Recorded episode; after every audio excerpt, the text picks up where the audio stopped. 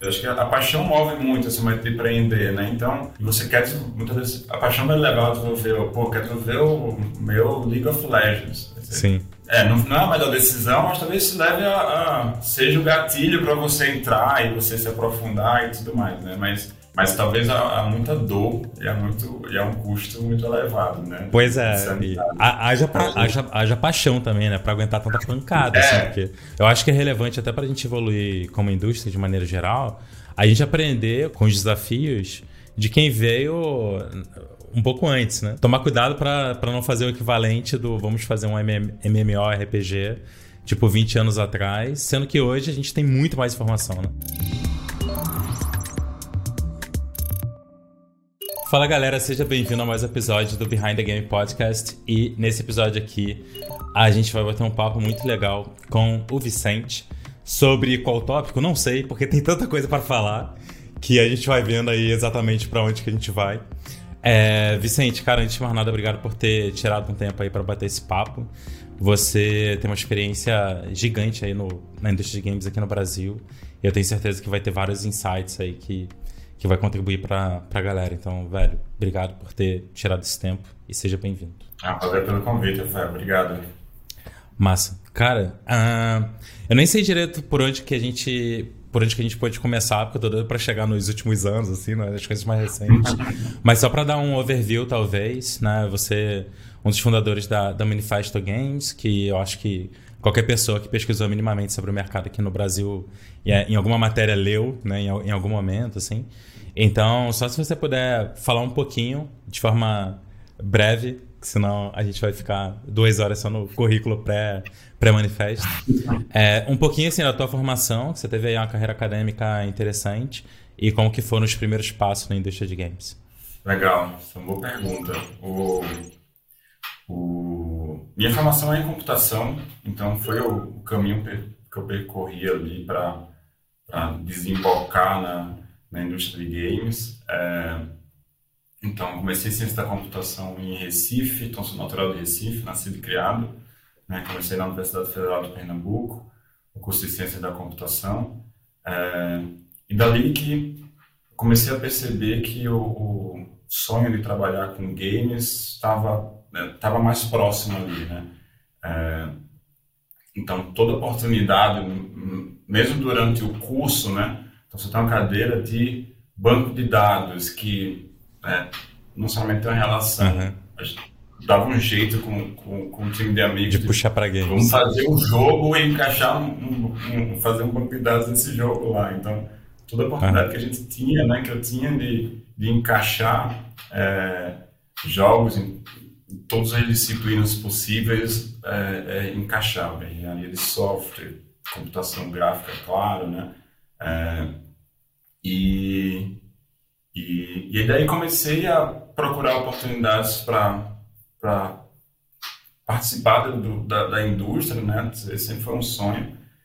E, e aí candidatei para uma vaga de estágio na Jinx Playware, né? Então, um dos primeiros estúdios ali, né, e mais proeminentes, né, de, de Recife. Então, entrei como estagiário ali, então passei cerca de dois anos né, atuando. Né, então, trabalhei lá no, no Futsim, né, quem quiser participar do, do, da, do, da outra entrevista, né, do outro papo, papo uhum. na verdade, você conta mais Não, Jinx então. já apareceu aqui várias vezes, cara, parte da, da história. um celeiro, né, vários é. spin-offs é. ali. E, então, é, então tive essa experiência trabalhar muito com, né, lá no Futsim, então foi um projeto super interessante, trabalhar com, com muito Diver Games, uma determinada fase né, da Jinx. É, em determinado momento, quando estava chegando mais, completando acho que próximo de dois anos de estágio ali, estava chegando mais próximo do final do curso, né, é, uhum. foi surgindo o, o, a necessidade, acho que não é nem interesse, a necessidade de, poxa, a gente está fazendo muitos adver games e queria trabalhar com produzir jogos para entretenimento, né, uhum. como, como objetivo final, né, e daí eu comecei, né, junto com alguns amigos de, de curso, né, a discutir essa ideia. Então eu e, e Túlio Caraciolo, né, montamos, né, vimos a oportunidade ali num edital de pré-incubação que existia HackBeat dentro da, hum. da Universidade Federal, né, dentro do Centro de Informática, que tinha uma relação com o César, com o Porto Digital, então hum. tinha uma dos mentores, eram mentores da indústria do Porto Digital, então uma proposta bem interessante, mas era pré-incubação, ou seja, muito para pensar no, nas bases do negócio, teoria organizar o pensamento ali, para depois você participar de uma, de uma incubação em si. A gente viu essa oportunidade, acho que era o último semestre de faculdade, a gente se submeteu, é, era super cômodo, porque a gente lá, fazia os trabalhos da faculdade no laboratório, existe um laboratório do lado, que era o laboratório onde ficava para incubação. A gente submeteu, uhum. passamos, e daí começou esse processo. O pessoal da Jinx, inclusive, ajudou muito a revisar a proposta, ajudar a gente a montar um, o primeiro business plan da nossa vida, assim, né? É. E a partir daí que nasce, em 2005, janeiro de 2005, nasce oficialmente a, a Manifesto Games. É, a gente começa a nossa jornada né, com a Manifesto Games, eu, tudo Caraciolo, né, né, junto com a Manifesto. Né? Massa. E o interessante é que você falou que ah, tinha essa vontade de fazer produto de entretenimento e naquele contexto, né, mais de 15 anos atrás, a, a, uma das poucas opções, se não a única, era montar uma empresa, né? Pra se contratar, né? Tipo, pra você. Porque não dava exatamente como é hoje, né? Ah, não, quero trabalhar com, com entretenimento. Então, deixa eu filtrar aqui as empresas que tem no Brasil, mais perto não. de onde que eu tô. É, pois é, existia. Em Recife sempre foi um, um polo ali, né? É. Então, Sim. acho que nesse sentido foi, foi um, um, privilégio você ter a oportunidade de estagiar. Então, acho que, né, um pouco da cidade, especialmente lá atrás, não, não, teria essa oportunidade de ganhar essa experiência né, inicial. É, e a gente chegou um momento que a gente queria né, criar nossos próprios jogos, colocar isso para frente, como você falou, não existia outra oportunidade, né? Então, mesmo fora ainda era muito incipiente, né? Então, a gente, ok, é, é, chegou o momento, vamos, vamos colocar, é, vamos criar a manifesto. Foi super legal que esse pessoal da Jinx ajudou, né? Lembro, Arthur, designer da Jinx, ajudou a gente a criar o logo, então foi uma coisa super colaborativa esse início, assim, uhum. de criar, conceber a manifesto. Tem muita gente participou desse, desse, desse momento.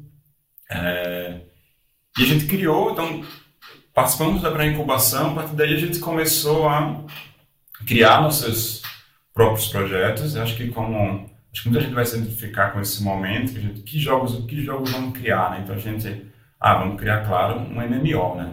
Então, vamos começar né? muito básico aqui. Por que não, né? É, por que não, né?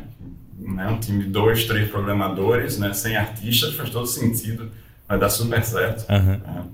Então, um momento super. É, se a gente pensa, né, 17 anos atrás, não existiam as engines que existem hoje. Né? Então, ou fazer muita coisa em Flash, pela experiência né, que, a gente, que, que a gente tinha ali trabalhando com Jinx, trabalhando com Android Games, né? É, ou partir para usar engines muito cruas. Né? Então, você vai usar é, Ogre na época. Uhum. Ou, então, era muito de você programar todos os shaders, você então insano assim. Né? Lembra a gente ficar sei lá, dois meses programando para acertar, criar o shader a partir de vários artigos para simular a água, que era um jogo do pirata, né? O 76. Né? Uhum. E, cara, vai ser, vai ser duro isso aqui, porque é só para fazer o shader da água. Foi dois meses. Lindo, perfeito, implementamos tudo matematicamente, uma loucura. Mas, cara, é, é muito complexo, né? E ele percebeu, né, que a gente precisava de artistas, precisava de designers, né? Então, a gente começou a identificar oportunidades de, de editais, né? Então, tem editais, um tal, um tal de bolsa para estágio. Então, a gente foi uhum. procurando esses recursos para conseguir né, trazer o, né, alguns designers, começar a trazer pessoas para a equipe, né? E procurando serviços também que a gente pudesse desenvolver para levantar recursos e a gente trabalhar né, com mais força, com um time mais consistente nos uhum. primeiros jogos. Então a gente passou pelo desenvolvimento do Seven Seas, que pelo porte, obviamente ele não, né, não, não, não iria sair do outro lado. Né? Uhum. A gente teve um outro conceito de um jogo de esportes também, um super megalomaníaco, então um jogo de vôlei, né? 3D, então super complexo para a tecnologia da época, extremamente difícil. É, então a gente, ok, para, calma, vamos redirecionar aqui. Né? Então, os primeiros meses foi essa loucura de pensando muito, de maneira muito gigante, assim, para Então foi daí que, mas aí foi legal o processo para incubação da gente entender isso, né? Entender que não necessariamente uhum. fazia tanto sentido esse, esse, essa ótica que a gente estava observando, a gente parou para olhar um pouco mais o mercado, entender, ok, qual é a nossa expertise? Então, a gente sempre fez jogos mais casuais, né? Então, tirando o, o que a gente trabalhava, mas a experiência era muito mais jogos casuais na universidade que a gente fazia, né? Nas oportunidades de estágio que a gente teve, né? E a gente foi estudar um pouco mais o nicho de jogos casuais. Daí a gente entendeu os jogos casuais web, né? Que até hoje fazem bastante sucesso, mas na época era muito mais, né? Clique Isso jogos, Facebook talvez, estava mais ou menos nessa é, época, não? Player, ainda não. Ainda não. É, não era, tá. não era tão forte ainda. É, alguns anos depois começou, né? mas isso uhum. ainda era de 2005, início de 2006, esse processo. E a gente identificou que uhum. existia um mercado ali, tanto para jogos casuais web, né? Quanto. E aí foi a gente começou a embarcar nesse. Então, criamos uma, uma série Merlin Adventures, né? Então, uma série de jogos ambientado no, no, no tema natalino ali, né? Hum. E ele criou uma série com esses personagens, jogos super simples, casuais, então mecânicas ali, gameplay de um, dois minutos, então partidas rápidas. É, e a gente começou a testar modelos de negócio, como é que a gente, alguns a gente licenciava para ver quanto é que a gente conseguia gerar de monetização via ads, outros a gente vendia para alguns portais, então a gente foi investigando esse mercado a gente percebeu que era duro, né? Então, putz, não, ainda não está funcionando, né?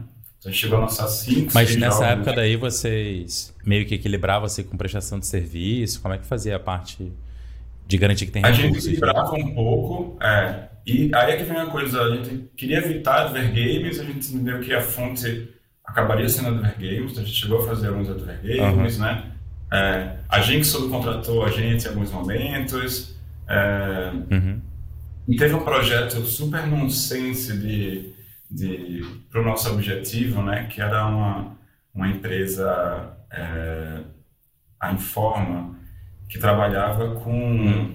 Estava desenvolvendo um sistema enorme que desenvolvia é, um sistema para gestão de uma mineradora. Então, imagina, um, um sistema gigante e essa empresa tem um pouco de experiência em como é que eu crio a parte gráfica, né, que vai ficar nos, nos laptops ali, nas, na parte gráfica, dos motoristas de trator, né.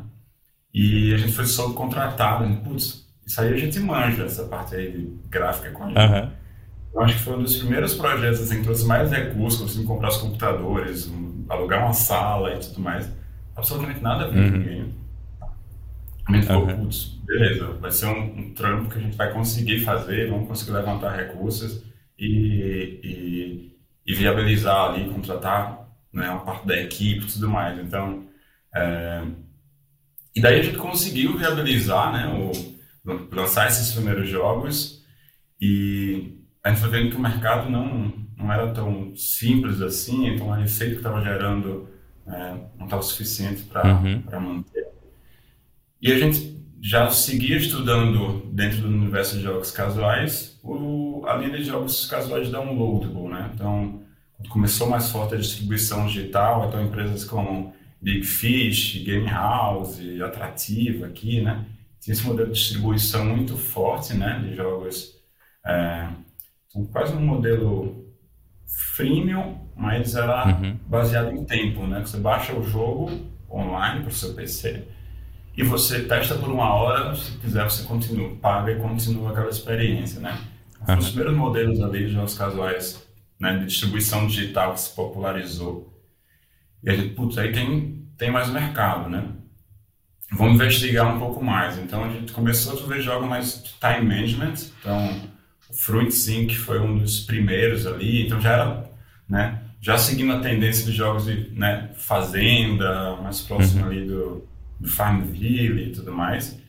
Então foi um primeiro jogo que deu, deu sucesso assim, então a gente conseguiu lançar, né, é, lançamos e o, a gente tem que montar uma redistribuição grande, né, então diferente das lojas de aplicativos hoje que você dispara, né, então você tem um distribuidor que é focado na Alemanha, você tem outros que é Coreia, Japão, outro já é China. Caramba a gente conseguiu montar uma rede aí com 45 distribuidores, né? lançamos em 15 idiomas, FruitSync 1, é, e, e, o jogo começou né, a, a crescer, é, é, tivemos um volume grande de, de downloads que deu uma certa projeção para a gente, né?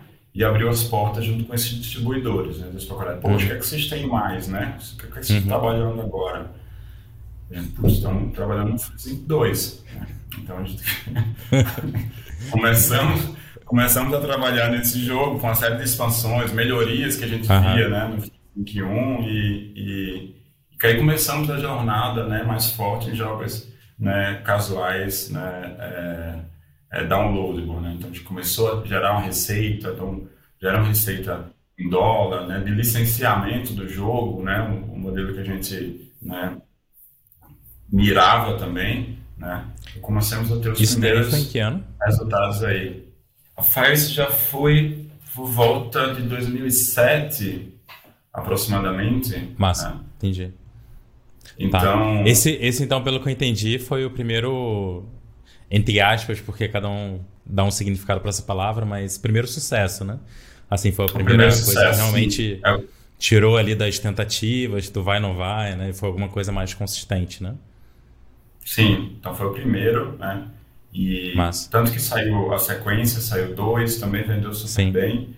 E aí a gente começou a perceber as, as, uh, o interesse das distribuidoras que também né, faziam é, muitas delas eram distribuidores e produtores de jogos, né? Uhum. A demanda por, por parceiros para produzir né, diferentes jogos. Então, a gente, beleza, vamos fazer um, um mix aqui. A gente né, queria evitar trabalhar serviço puro, mas a gente entendeu que tinha uma oportunidade muito boa de aprender com, com com grandes estúdios, né, e, e, e, ganhar experiência de produção, de distribuição, do, do cuidado que é necessário né, na produção uhum. do jogo. Então, começaram a se abrir algumas portas, então, é, essa época já estava começando, como você falou, né, Rafael, jogos para né, os social games ali, em Facebook, né, é, e a gente conseguiu, né, firmar é, um, atuar como parceiro da, da Zinga lá atrás, no, já uhum. no, no uhum. Farmville, então, um jogo que. Pô, que legal. Chegou no pico 350 milhões de usuários no mês, então, um mega sucesso. Vocês ajudavam com o desenvolvimento, é isso? Isso, então a gente tinha vários times espalhados, então a gente acabou sendo um deles também, atuando no, no Farmville, então, e aí SeaWorld, né, pouco depois a gente trabalhou com Disney, no Disney Junior Episodes, então o jogo acabou ficando entre cinco, né, os top 5 para kids abaixo de 5 anos nos Estados Unidos por uns 5 anos. Né? Massa. É, Caraca. Então foi uma experiência incrível. Sim. O, a ABC Mouse, então, é, um dos principais portais de jogos e educação nos Estados Unidos, que é da Disney também. A gente chegou a trabalhar, a gente estava no processo de migrar os conteúdos deles que eram somente online, os browsers, para dispositivos móveis, então a gente começou a atuar junto com eles também. E sempre em paralelo desenvolvendo nossos jogos, então buscando emplacar né, mais, mais, um, mais um novo jogo. Né? Então a gente seguiu sempre fazendo em paralelo essas, essas, essas duas ações é, e buscando né, sempre se financiar. Então a empresa nunca captou investimentos, a empresa sempre cresceu organicamente. Ah, caramba. Né? Então, Legal. É, foi, então foi um pouco do Mas... caminho, isso aí a gente chega por volta de 2010, aí, 2011. Uhum. Pessoal, deixa eu aproveitar aqui essa pausa para te fazer um convite. Se você tem interesse em desenvolver jogos com potencial real de vender bem, você precisa conhecer o curso Behind the Game. Nele você vai aprender todas as estratégias e táticas que eu uso no meu estúdio de games e que você vai conseguir aplicar mesmo sendo um desenvolvedor, trabalhando sozinho aí nas noites e nas madrugadas, ou até mesmo se você tiver uma pequena equipe e estiver trabalhando com ela, né, numa parceria ou até mesmo com pessoas contratadas, não importa. As aulas focam em temas que todo mundo que desenvolve jogos precisa conhecer bem, como o processo de produção, marketing, tudo que você precisa para fazer um jogo de qualidade, de alta qualidade, dentro do orçamento, tanto de tempo quanto de dinheiro, né? E conseguir conquistar os jogadores e fazer esse jogo vender bem. Então, se você quer dar espaço na criação dos seus jogos e ter receita com eles, não deixe de conferir o link que eu vou deixar na descrição e você vai poder lá fazer a sua inscrição no Behind the Game. Não, tem, tem, vários, tem vários pontos legais, assim, que eu acho que vale a pena sublinhar, assim. É... O primeiro foi esse ponto que você comentou de... Que em algum momento ali vocês viram que tinha um papel também estar tá trabalhando com empresas maiores de fora, até se não fosse perfeitamente exatamente o que você queria estar tá fazendo enquanto tipo de projeto e tal, é porque tinha um aprendizado que não tinha como se obter de outras maneiras às vezes, né? que é o aprendizado que você tem no dia a dia e, cara, você pode acelerar muitos meses, em alguns contextos, anos, né? Simplesmente interagindo num projeto grande com uma empresa que já fez aquilo várias vezes e você ainda não, né? Então, então isso eu acho que é muito massa, assim, sempre vale a pena pensar, né? Acho que recentemente a gente passou por uma rodada aí aqui no Brasil de algumas aquisições, investimentos e tal, acho que tem muito desse papel também, né? De interagir com uma empresa bem maior e melhorar processo, meio que subir a barra de maneira geral, né? É, Isso. Acho que tem, e é, uma, é, uma tem algo forte para a indústria, né? né? Né? Sim. É, acho que da mesma maneira que, que pessoalmente, né? Se você tiver a oportunidade de não empreender de primeira, né? Se tiver a oportunidade de estagiar, trabalhar, Sim. né? Você nessa maneira você vai estar sendo remunerado para aprender e acho que do ponto de vista de empresa dá um pouco isso, né? Então, essa oportunidade ali, de maneira remunerada, você vai aprender a levar a barra, né? Aprender, trazer outras competências, né? Então, é, então uma empresa formada por dois sócios de computação e precisa ter outras expertises de marketing, Sim, né? então, pois é. design, game design, claro, né?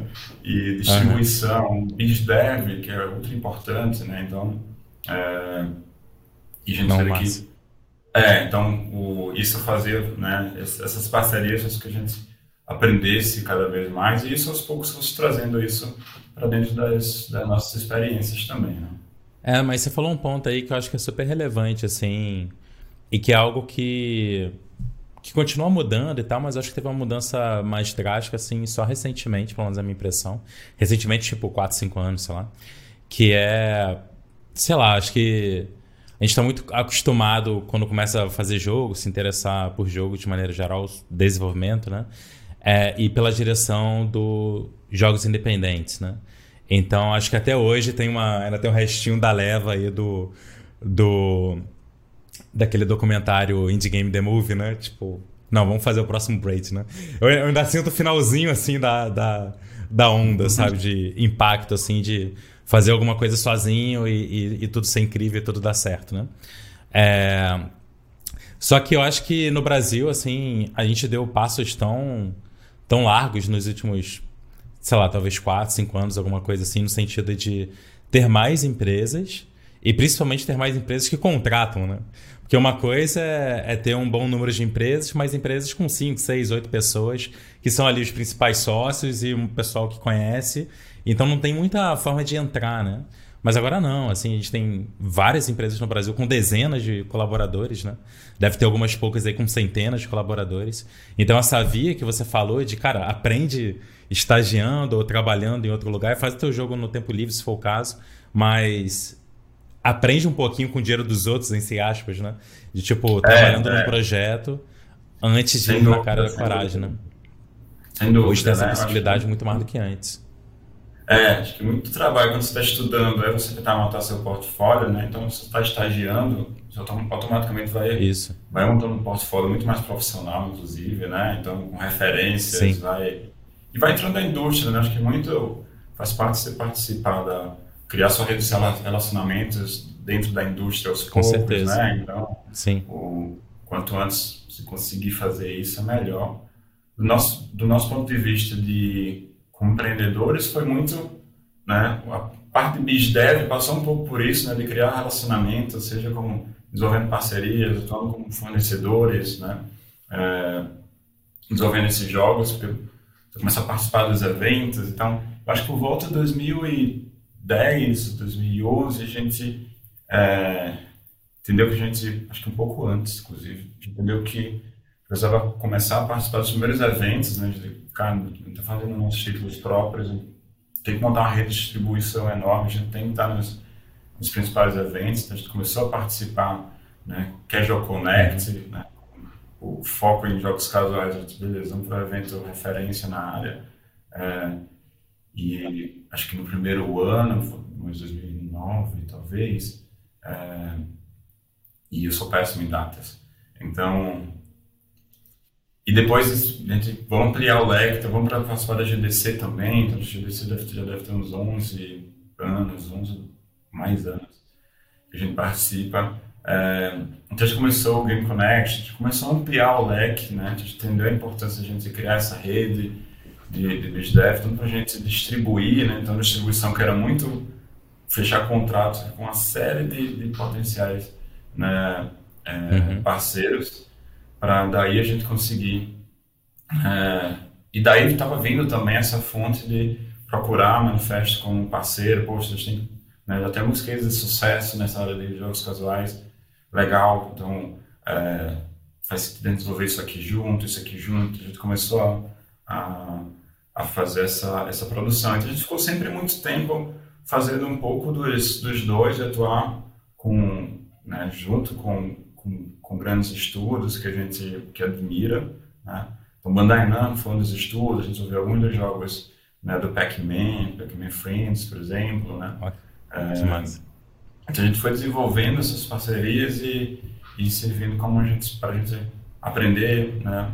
reter, mais, reter mais a equipe, conseguir crescer uhum. a, equipe, conseguir trabalhar em projetos que tenham um, um que demandam... Desafio técnico um maior. É, um time maior, né? Então, essa época de 2010 já né, já estava, já os dispositivos móveis já eram, né, é, 2008 ali estourou. E então a gente entendeu a necessidade de, já um pouco atrasado, né, a necessidade de, de migrar para jogos para dispositivo móvel, então a gente começou a ver nossos, nossos títulos, lançar, então a gente chegou a lançar de lá para cá, então pouco mais jovens dispositivos móveis, acho que pouco mais de 50, né? A gente deve ter alcançado próximo de 45 milhões de, de usuários, né? Somando os diferentes títulos, né? E uma curiosidade, a gente começou lá o primeiro jogo, lançando, né, tentando trabalhar o Seven Seas, o MMO, RPG, de pirata, uhum. essas coisas e, e, nesse período, né, quando a gente começou a trabalhar com o jogo dispositivo móvel, a gente, pô, a gente vai lançar esse jogo agora. Então a gente fez um Seven Seas, que era um jogo de, né, de pirata para dispositivos móveis. Né? Mas aí, é... claro, não era MMO, né? então a gente já tinha o pé no chão, então fazendo um jogo Match 3, mas com série de componentes de RPG, então se saiu super bem o jogo, então né? Conseguimos já no lançamento ali pouco mais de 100 mil downloads, então fluindo, fluindo bem, né? Então é, a gente seguiu, mas sempre atuando muito com jogos, né? Mesmo saindo trabalhando, passando por é, browser games para downloadable, depois uhum. para os dispositivos móveis, sempre com a pegada de jogos mais casuais, né? O nosso nicho sempre foi ou crianças ou suas mães, né? Então mulheres 35 uhum. mais, foi o nicho principal né, de, de, jogos casuais. A gente sempre foi se especializando nesses nichos aí, e é uma parte dos nossos projetos, né, acabaram, acabaram sendo dentro desses, para esses nichos, né, dentro desse, desse público-alvo. Massa. E cara, a gente estava até falando aqui mais, mais cedo, antes de começar a gravar, que provavelmente em quase toda a indústria, mas eu acho que indústria de games, ou pelo menos a minha impressão, é, quanto mais tempo você ficar nela, mais você vai entendendo as várias camadas que existem, né? Na cadeia de produção, digamos assim, né? De, de um jogo até chegar na, no consumidor final, né? E aí você vai entender. Eu lembro que. Acho que um dos, um Provavelmente o primeiro evento internacional que eu fui de games foi a PG Connect, foi lá em Helsinki. E na, e na Finlândia, né? E uma das coisas que eu fiquei impressionado era justamente a porcentagem pequena das pessoas que estavam lá que eram desenvolvedores, sabe? Enquanto que no Brasil, tipo, o 90% ou mais é developer, o resto é publisher, talvez, se bobear nem isso. Lá tinha uma segmentação, né? Não era só developer, publisher, né? Uma segmentação. Gente que presta serviço de tudo quanto é tipo imaginável, assim. E assim por diante, né? Então tu vai entendendo um pouco que você tateou aí em vários momentos da conversa a pluralidade que é a indústria de games, né? É, só queria sublinhar esse ponto, assim, um pouco que eu acho que permeou um pouco do que você comentou como os primeiros anos aí de história da Manifesto, né? De que conforme vocês foram interagindo com o mercado, digamos assim, né? Vocês foram entendendo novas lacunas, novas oportunidades. É, você mencionou a parte de começar em evento, aí mencionou, ah, a gente fez esse jogo legal, a gente entendeu que a distribuidora, na verdade, estava querendo bons projetos e tentando encontrar pessoas que entregam e tal, né? Você vai conseguindo entender um pouco mais onde se posicionar, né? É, e aí, até para conectar com, com, com o futuro mais. com, com presente, assim, mais recente, é, tem várias vias novas que vocês estão entrando na, na. ou na manifesto, não sei, ou você como, como empreendedor, né? Então, eu sei da que tinha visto, acho que mês passado, da do spin-off que vocês fizeram, né? não sei se esse é um bom termo, focando em Roblox, né? Se você puder contar um pouco mais sobre, sobre essas novas iniciativas, assim. É, eu concordo muito contigo. Acho que né, então, é, já tenho aí 17 anos de Manifesto Games, então somando aí quase 20 anos na indústria. E é bem que você falou, então a gente vai né, trabalhando, fazendo muita parte do BizDev, né? Então, importante mencionar que nesse nesse caminho da Manifesto Games, automaticamente né, os sócios vão tomando, vão assumindo né, as funções que, que se sentem mais confortáveis, que lhe cabem, que conseguem agregar mais para a empresa. Né? Então, fui caminhando muito mais para a parte de BizDev, de estratégia, né? É, enquanto tudo cara sou meu sócio seguiu muito muito na parte de produtor executivo, né? Então, fazendo a gestão né, dos, dos principais projetos. E, e e a gente, na Manifest, a gente foi identificando que o, o nicho de jogos casuais é, é, faz muito mais sentido, né? seja produzir, mas foi entendendo que para que o que a gente gostaria de, novamente, trabalhar em títulos próprios, né? É, ou trabalhar de certa maneira em coprodução, que eu acho que une os dois universos, a gente trabalhar em títulos que a gente imprime nossa nossa nossa marca, né? em termos comerciais. Mas com risco financeiro reduzido um pouco. Também, né? Isso. E reduzimos o risco aí, né, trazendo equipes, expertises que se complementam, né, é, e trabalhar dentro do uhum. de live ops também, que é uma área que a gente, né, é, é, acho que faz muito sentido a gente acompanhar não só a produção do jogo, né, se a gente pensa no mercado freemium, mais de 80% do jogo, né, é desenvolvido e criado após o lançamento, então fazer live operations é extremamente demandante e necessário. Então, os outros projetos que a gente tem trabalhado são projetos em coprodução, né? Então, a gente trabalhou com a Líder, é, por exemplo, nos principais canais kids do YouTube no mundo, está entre os top 5, né? Essa empresa argentina, que se marca o Líder, é, o El Reino Infantil.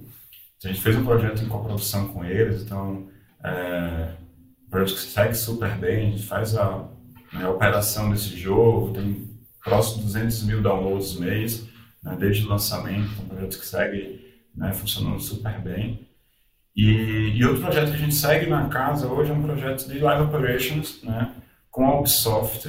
É, um projeto não posso citar o título, mas é um projeto que a gente segue junto com, com um time da Ubisoft, fazendo operação, manutenção, os lançamentos das, das, das novidades, enfim, melhorias na monetização. Então, hoje, hoje o Manifest está com quantas pessoas?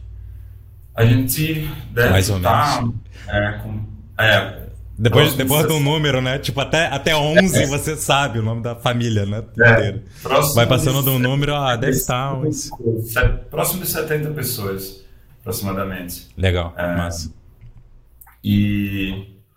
Então, essa é uma área que a gente segue, é o área de foco entretenimento puro, né? Como você falou, a gente recente, uhum. é, novamente identificando, procurando oportunidades, né? A gente entendeu que o os últimos sete, oito anos a gente atuou quase que exclusivamente em jogos para dispositivos móveis na, na Manifest Games. E, e, claro, o mercado foi amadurecendo e com isso o, o, o, o cenário do desenvolvimento mudou bastante, né? Então, se você desenvolve seu, seus títulos próprios, né? A demanda agora é que você desenvolva, né? Antigamente você mostrava o conceito do jogo, a partir dali você já conseguiria caminhar com a negociação e, e evoluir ali uhum. junto com o distribuidor, um publisher, né? E as circunstâncias mudaram para o, o, momento agora de você, não agora, né? Já tem alguns, alguns anos, você tem que desenvolver o conceito, desenvolver o, o vertical slice, que já não é o suficiente, tem que desenvolver, na verdade, chegar ao jogo pronto, fazer um soft launch, mostrar os números, para daí você, né, é, almejar um contrato de publicação, né, então, o cenário foi ficando muito mais complexo, né? E os budgets aumentando, né? Exponencialmente. Uhum. E ele, poxa, vamos olhar um pouco para o lado, entender as oportunidades que, que, que, que existem para a gente entender que nichos, né? Que mercados estão mais propícios, digamos assim. Né? E, e olhando para isso, foi que a gente já vinha acompanhando o movimento dos crescimentos né, desses mundos virtuais, dos multiversos, Minecraft, Roblox, KXD, entre outros. Né? Foi daí que a gente percebeu que é, no Roblox há poucas é, empresas atuando formalmente. Né? Uma parte do conteúdo é o conteúdo gerado pela própria comunidade, né? formado ali por crianças, adolescentes. Né? Então, a gente percebeu a oportunidade de atuar de maneira mais formal, com equipe profissional dentro, dentro, dentro desse espaço. Uhum. Então, a gente é, captou recursos né, junto a investidores para montar essa iniciativa. A gente também chama de spin-off, um spin-off da, da Manifesta, da Moneyblocks, né? Então, focado no desenvolvimento de jogos para o metaverso, né? Que ninguém sabe muito bem o que é isso, né? Até os especialistas chamam cada um de um nome diferente, né? Dá uma definição uhum. diferente. Mas pensando nesses novos ambientes, né? É, então, a gente está né, super empolgado com, com, com, essa nova iniciativa também. É, então, lançamos já os primeiros Massa. jogos, as primeiras experiências, né? Conhecendo um pouco mais a fundo. Então, a iniciativa é recente, né? Então, tem, tem poucos meses, anunciou né, ela mais formalmente agora, durante o Big Festival. Então, é, a iniciativa que está está ganhando força. Então, essa é uma, uma das iniciativas, seguindo o que você falou, né, de, olhar para oportunidades no mercado que a gente identifica né, é, propícias, né, que, que existe um bom momento, né, para que estão em um bom momento para gente, a gente entrar. Então, essa iniciativa que a gente tem cerca de 16 pessoas né, na Uniblocks né, e, e muito animados, vários projetos super interessantes, projetos próprios, projetos em coprodução, né, com grandes marcas que vão ser lançadas aí dentro dos próximos meses. Boa. E quando você fala 16 na Money Blocks, isso não está na mesma contagem dos 75 da Manifesto, né? Eles são não, separados, esses números. Tá, Isso. massa. Legal. Muito bom. E, e aí... Tá. E aí essa, essa foi é uma coisa fora da Manifesto, mas que você também é, tá como fundador e, e toca isso, né? Isso. Então sigo eu, Túlio também como fundador. Né? Túlio também, massa. Com os, com os investidores, né? Então, é, então a gente está super empolgado, acho que a iniciativa é, que, que remete ali a, a aquela loja de aplicativos, né? Se você pega 2008, 2009, então digamos que teve a primeira wave de, de jogos, né? O Ents Smash que fez super sucesso, mas você olha hoje, é um jogo que não, não necessariamente cabe no cenário da indústria hoje, né? Então a gente percebe que o, o, o Roblox está nesse estágio, né? Então você tem a primeira wave de jogos, né? Mas não necessariamente são jogos corridos, jogos que são seus jogos que vão estar presentes e ativos daqui a dois, três, X anos, sim, né? Sim. É, uhum. Então essa é um pouco da nossa, da nossa visão com relação ao Roblox, mas claro, há outros ambientes surgindo aí, né? Todo mundo investindo, Epic, né? O próprio Facebook investindo, então vai sim, ter mais coisas aí dentro dessa, dentro dessa área em breve, né? É, e já entendendo como é que funciona, né? Um, que eu acho que deve ser um tipo de produção, monetização diferente de uma de uma, sei lá, de uma App Store que seja, ou de alguma coisa para PC, né? Tem outra, tem outra dinâmica, tem outras limitações, né? Entender Muito como que navega isso, é. quando aparecer novas, no, novos Robloxes, né? Vai ficar mais fácil estar preparado para, né? Deve ser parte da é, ideia. É, é, é, isso, é bem diferente, né? Acho que cada um vai ter sua particularidade. No Roblox mesmo é diferente a forma que os usuários, né? Se relacionam com os jogos, né? Então, como eles, eles é, de sempre participarem do fórum do jogo, de participarem do canal uhum. do jogo, de ver o Discord para estar junto ali. Então, de fato, o, o contato com, com, com, com, o jogador, o com jogador, o usuário, né? é, ele, ele vai, acaba acontecendo por múltiplos canais ali, né? Então, tem... E a própria forma de consumo, então muda, muda muita coisa, né? Claro, muita... A experiência de construir um jogo, né? De engajar, de, os números para acompanhar, né? De, de, de alguns loops de monetização, é, vários aspectos, né?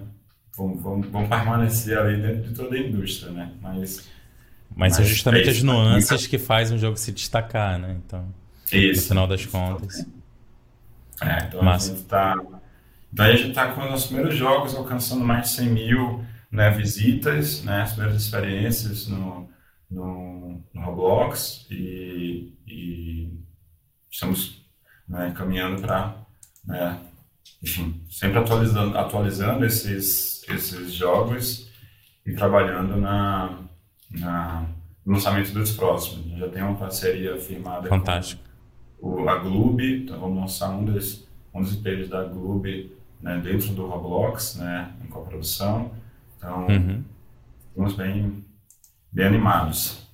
Pessoal, se vocês estão assistindo essa entrevista aqui, eu imagino que você tem interesse em aprender sobre estratégias e táticas para criar jogos de qualidade dentro do orçamento de tempo e dinheiro que você tem, mas que ainda assim tem um potencial de vender milhares de cópias. Se esse é o teu caso, eu queria te fazer um convite para conhecer o curso Behind the Game. Nele eu ensino todas as estratégias e táticas que eu uso no dia a dia do meu estúdio de games para criar jogos lucrativos no prazo e que vendem bem e que os jogadores gostam. A gente já tem vários alunos, centenas de alunos, mais de uma centena centena de jogos publicados pelos alunos, talvez até um pouco mais do que isso. Então eu vou deixar um link aqui na descrição para você conhecer e fazer a sua inscrição no Behind the Game.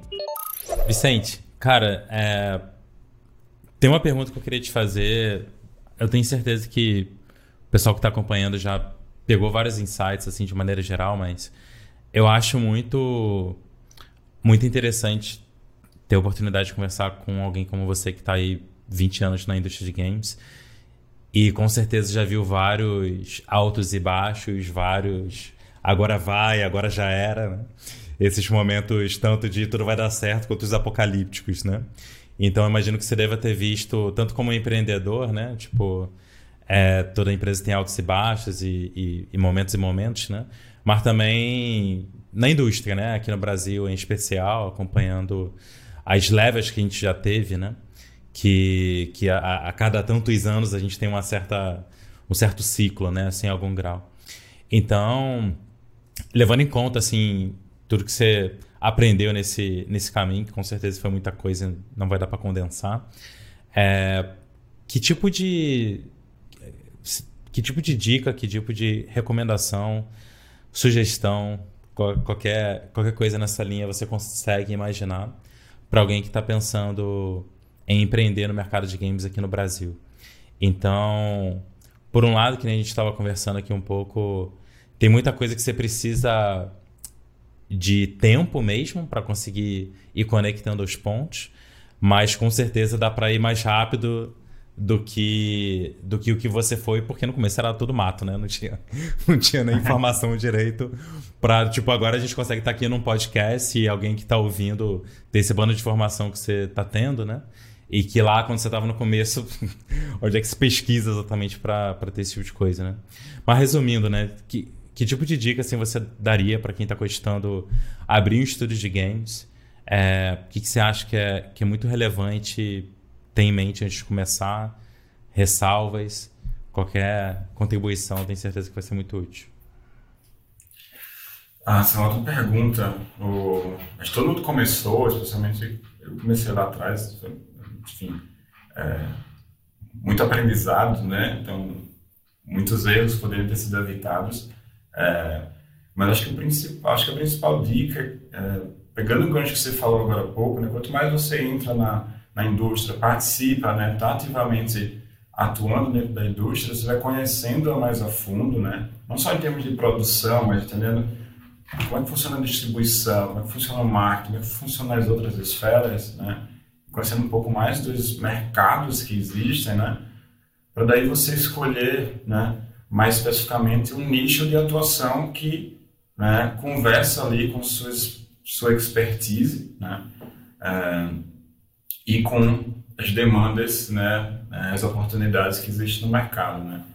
Então, se você, acho que se você faz uma tomada de decisão de começar isso muito cedo, né, sem um pouco desse background, né, é, provavelmente você vai errar muito mais, né. Então, você vai cometer muito mais erros, né, até você entrar na indústria, né. Então, vai querer desenvolver um MMO, né, você vai querer desenvolver, né, uns jogos. É, né, e, e o desafio é que são erros.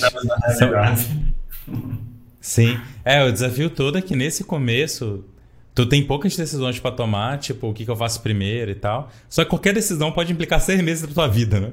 Porque pode te colocar numa, numa linha que vai ser gigante, assim. Então, tomar cuidado é. nessa, nesse primeiro grande compromisso, né? Acho que... Então, acho que, acho que é bem importante. A primeira dica é, assim, tentar postergar um, um pouco essa, essa, o empreender, então você ganhar um pouco Mapear mais de experiência.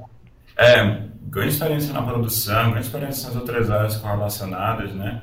Uhum. Cria um network, é super importante. Você, você, é difícil você começar um negócio sem você ter um mínimo network, né? Para você né, desenvolver negócios, seja para distribuição, seja para marketing, seja para desenvolver projetos em coprodução. Você com zero network é muito difícil, né? Esse, esse processo. É, até você validar, né? Se os conceitos e ideias que está fazendo faz sentido, né? Então, o network é muito importante nesse sentido também. Então, é, na medida do possível, né, tenta atuar, né, dentro de outras indústrias, vai ganhando essa experiência, acho que isso já ajuda muito, né, para é, encurtar esse teu caminho, né, para o sucesso. Que, né, acertos e erros não aconteceu o tempo todo, mas acho que isso ajuda você a encurtar o caminho ali para que você cometa menos erros, identifique mais rápido esses erros e consiga e consiga direcionar, né? Associado a isso, é que você tendo essa experiência, é você achar um nicho bem específico também, né? Então, você, putz, hoje você vai dizer, ah, vou desenvolver um match tree. Nossa, você concorrer com um match tree que está aí é duro, é duro, né? Supercell né, tentou desenvolver o match tree, não conseguiu, então é duro. É, então, acho que esse conhecimento de mercado vai te ajudar a entender melhor, né? como você faz as pesquisas, que nichos eles identificam, né? E eu acho que quanto mais nichado você for, melhor a chance de você ser o melhor naquele nicho, né? Então, tem um pouco Sim. disso também. É... Mas acho que seria isso, né? Evita empreender de primeira, né? Então, a dica não empreenda de primeira. Ganhe, ganhe mais experiência, ganhe mais um pouco de corpo, musculatura para Mas... fazer isso, né? Acho que é, é a principal Não. dica. Não, excelente, com certeza. Cara, vira e mexe, eu recebo com muita frequência, assim, é, ou e-mail, mensagem de rede social e tal, pedindo dica para começar, alguma coisa assim. E tem dois grupos que de vez em quando aparecem, até hoje, cara, a gente tá em 2022. Tem dois grupos que de vez em quando aparecem, que o primeiro é a pessoa que acompanhou o boom do mercado mobile e depois não olhou mais para o mercado de games. Então eu lembro que sei lá, talvez 2011, 2012, assim, tava no meio do doutorado. Eu lembro que eu li um monte de, de artigo em fórum, acho que no fórum da Unity tinha muita coisa disso também. De desenvolvedor sozinho, fez um jogo, tá dando 20 mil dólares por mês, ele fez no tempo livre, né? É, então tinha muitas dessas histórias, assim, lá no começo, né? de que mobile é o melhor lugar pro, pro desenvolvedor independente, né? Nossa, quantos anos tem que se mudando? Tipo, muita coisa, né? É, e, e, ainda vem, assim, uma, uma leva, sabe? Tipo, ah, tô fazendo esse jogo aqui pra, pra mobile e tal. E, e muitas vezes eu acho que o pessoal que acompanhou o mercado mais perto numa época e depois não acompanhou tão de perto assim e agora arrumou um espaço e voltou, mas voltou sem ter remapeado o cenário de games, né? Que é um pouco do que a gente está falando aí. E, e o outro grupo que eu ainda vejo, por isso que eu brinquei mais cedo na, na conversa, é o pessoal, é, é, a última leva, não sei se é a última leva, mas é o resto da leva do Indie Game The Movie, né? A galera que, que vai ficar três anos fazendo um jogo de plataforma e vai dar tudo certo, né? Às vezes ah, acontece, é, mas assim, pelo amor de Deus, acho que não é o lugar para começar, né? É, eu acho que isso, o, o, tive algumas conversas já com amigos, eu acho que é, o, a paixão né, de você, acho que a, a paixão move muito esse momento de empreender, né? Então, e você quer, muitas vezes, a paixão vai levar a desenvolver, pô, quer desenvolver o meu League of Legends. Sim. Certo. É, talvez, é, não, não, é a melhor decisão, mas talvez isso leve a, a seja o gatilho para você entrar e você se aprofundar e tudo mais, né? Mas Sim, é, com certeza. Mas talvez há, há, muita dor e há, muito, e há um custo muito elevado, né? Pois é, haja, haja, haja paixão também, né? Pra aguentar tanta pancada, é. assim, porque... Não, até seguindo, assim, um pouco do que a gente comentou em vários momentos, né? Eu acho que é relevante até pra gente evoluir como indústria de maneira geral, a gente aprender com, com os desafios de quem veio um pouco antes, né? Então, tomar cuidado para não fazer o equivalente do vamos fazer um MMORPG tipo 20 anos atrás, sendo que hoje a gente tem muito mais informação, né? Tipo, naquela época era quase impossível decidir esse tipo de coisa, assim. É, não, beleza, era mais você, né? Tipo, a ah, formação técnica e tal, vamos, vamos para dentro, né? É, tipo, programação e tudo mais, né? Vamos lá, vamos, vamos fazer isso vingar. Hoje eu acho que a fase do MMORPG diminuiu bastante, assim, como primeira opção, né? Mas ainda tem os equivalentes, sabe? Que eu acho que a gente pode refinar melhor, assim. E, enfim, eu acho que provavelmente o pessoal que está assistindo essa entrevista chegou até aqui. Não é esse caso, né? Tanto que a gente está há um tempo já, então, no mínimo, uma pessoa que está mapeando o cenário, entendendo as oportunidades um pouco melhor, né?